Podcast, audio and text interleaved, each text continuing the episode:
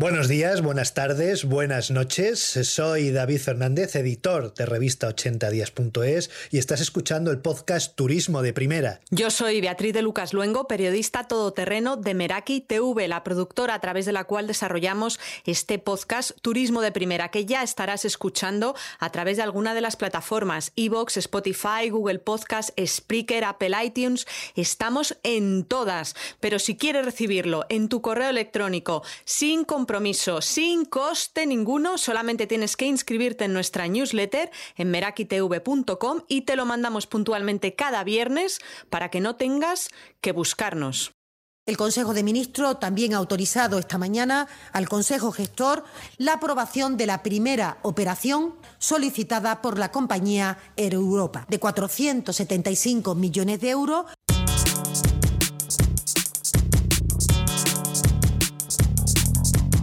We regret these uh, job cuts, we regret these pay cuts, but they're what the well run airlines like Ryanair and others will have to do just to survive and compete against um, the likes of Lufthansa and Air France receiving tens of billions of state aid from their national governments. We don't want to lose our airlines. So if they're looking at that, uh, whether they're Republican or Democrat, I'd be certainly in favor. We can't lose our transportation system.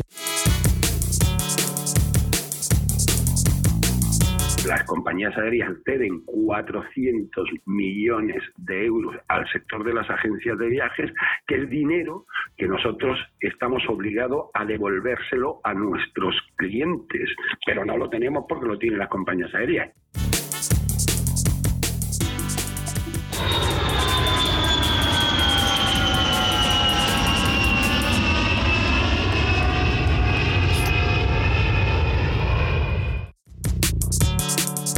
En el podcast de esta semana abordamos los millonarios rescates que están recibiendo las aerolíneas de todo el mundo, dinero que les está llegando como verdadero oxígeno para evitar quiebras y despidos masivos. ¿Son necesarios estos rescates? ¿Por qué son necesarios?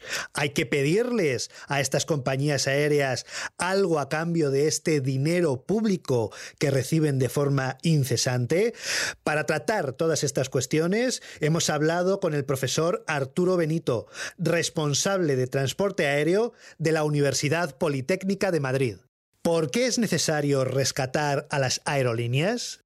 El principal motivo es que las aerolíneas en el mundo son incapaces de financieramente de mantener esta situación en la que tienen unos ingresos que posiblemente dependiendo del continente y del mercado pero son unos ingresos del orden del 30% de los que tendrían en otras eh, condiciones. Entonces, el negocio del transporte aéreo es un negocio de, eh, con mucho flujo de caja, mucho dinero que sale y entra, y un corte brusco de la entrada de dinero, pues hace tambalear la estructura financiera de las compañías.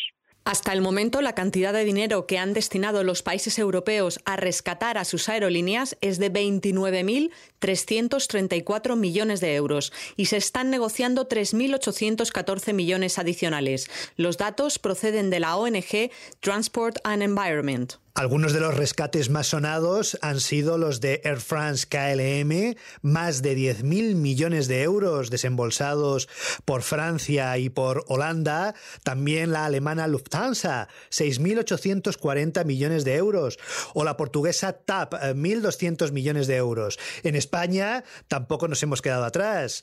Iberia, que ahora forma parte del conglomerado internacional YAG, en el que también se agrupan British Airways, Vueling o Level, Iberia ha recibido 750 millones de euros del gobierno español y la última de la que hemos tenido conocimiento esta misma semana ha sido Air Europa, la aerolínea del grupo Globalia de la familia de Pepe Hidalgo, ese empresario que ha recibido 457 millones de euros en una línea especial de rescate habilitada por el gobierno español. Profesor Benito, ¿por qué esta cantidad de dinero? ¿Cuáles son los costes que tiene una aerolínea para necesitar este chorro de dinero público?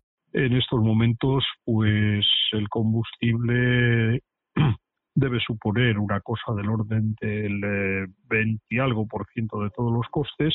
Eh, el, toda la aeropuertos, toda la atención al pasajero y todo eso se puedan dar 12, 15, el mantenimiento unos 10, eh, eh, las tripulaciones pueden ser 7 u 8. El problema fundamental es que los ingresos eh, caen en vertical, entonces, pues aunque los costes operativos directos bajen, el, la cantidad de costes fijos a corto plazo es muy alta. Según la IATA, International Air Transport Association, la principal asociación de aerolíneas del mundo, las acciones de las compañías a nivel global han caído un 47% desde enero. En el caso de las europeas, el descenso ha sido del 51%. IATA prevé que las aerolíneas pierdan 84.000 millones de dólares en 2020, tres veces más que el dinero que perdieron en la crisis financiera que se inició en el año 2008 y que para algunos todavía no ha terminado.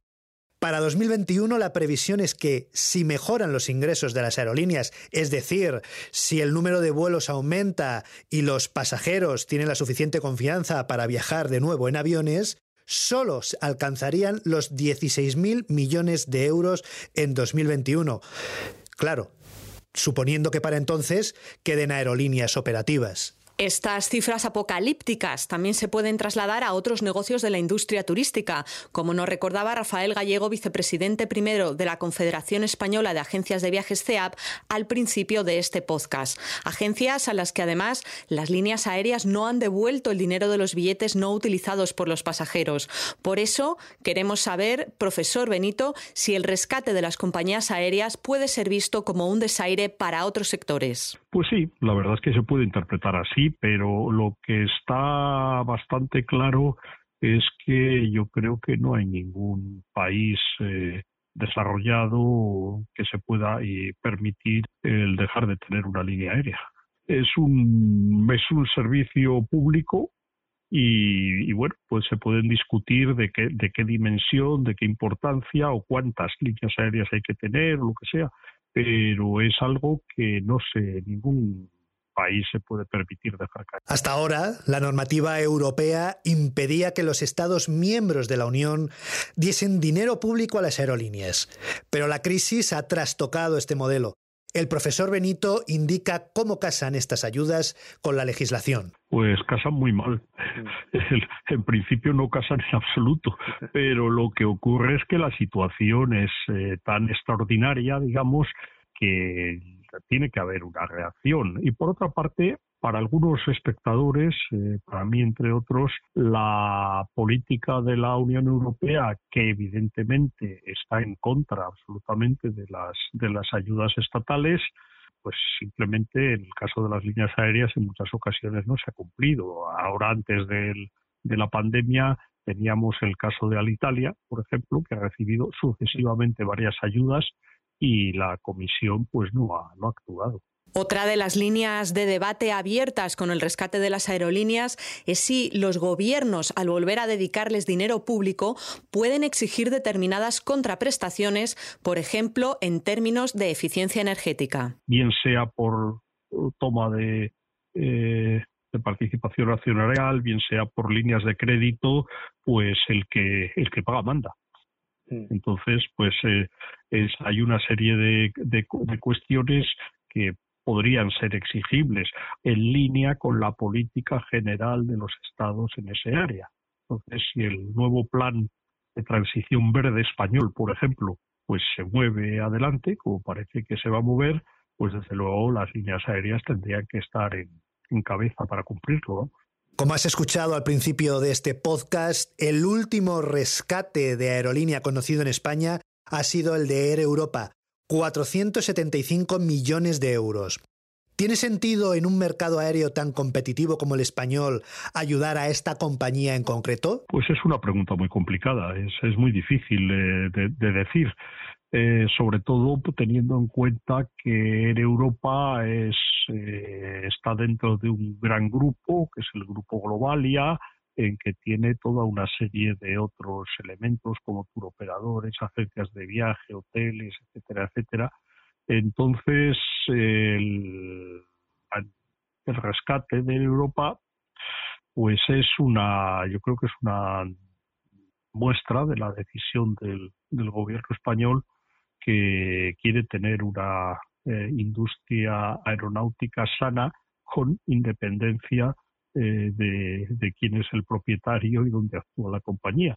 Eh, bueno, y, Iberia tiene una línea de crédito abierta, son 700 millones, me parece, es el, un, el crédito que le concedieron a Iberia.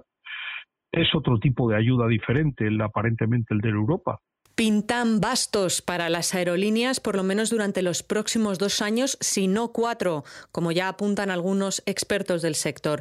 Cabe preguntarse también si la respuesta en todas las regiones del mundo tiene que ser la misma y tiene que estar basada exclusivamente en rescates públicos. O sea, en estos momentos el tráfico mundial está eh, más o menos al nivel del 50% de la misma época en el año anterior. Pero dentro de esa situación hay zonas del mundo en que la situación es mucho peor y desgraciadamente Europa Occidental es una de ellas. Entonces, una aerolínea que esté en un sector eh, muy, eh, digamos, atacado por la situación necesitaría eh, una intervención clara de los poderes públicos en el sentido de mantener una línea de crédito abierta para esas empresas o, como están haciendo también algunos gobiernos, eh, la toma de, eh, de, acciones, una participación de la compañía por el gobierno. Hay, hay una historia vieja que es la de la de eh, Air New Zealand. Air New Zealand en el, en el año 2000 fue privatizada. El 2001 pues hubo una crisis de tráfico tremenda después de los atentados de 11S, entonces el 2002 el gobierno la volvió a comprar. Ya vemos que los cielos están revueltos, también veremos de aquí a unos meses, de aquí a un año, de aquí a unas semanas, porque el tiempo es muy cambiante, cuántas aerolíneas han sobrevivido para tener una perspectiva, un cuadro global de cómo la crisis ha afectado a este sector tan sensible. Con más o menos aerolíneas, con más o menos cambios, lo que parece inevitable es que el sector tendrá que reconvertirse de alguna manera. Parece imposible que podamos volver a lo que conocíamos antes de esta pandemia, no solo en las aerolíneas, sino también en el resto de negocios del turismo a nivel mundial. Los que vamos a permanecer aquí, esperemos que durante muchísimo más tiempo, si nos estás escuchando, nos ayudarás a ello, somos nosotros, Meraki TV con nuestro podcast Turismo de Primera. Puedes escucharlo a través de Evox, Spotify, Google Podcast, Spreaker, Apple iTunes y también puedes recibirlo a través de una newsletter a la que te puedes apuntar en nuestra página web merakitv.com. Muchas gracias por escucharnos una semana más. Nos volvemos a oír el viernes que viene.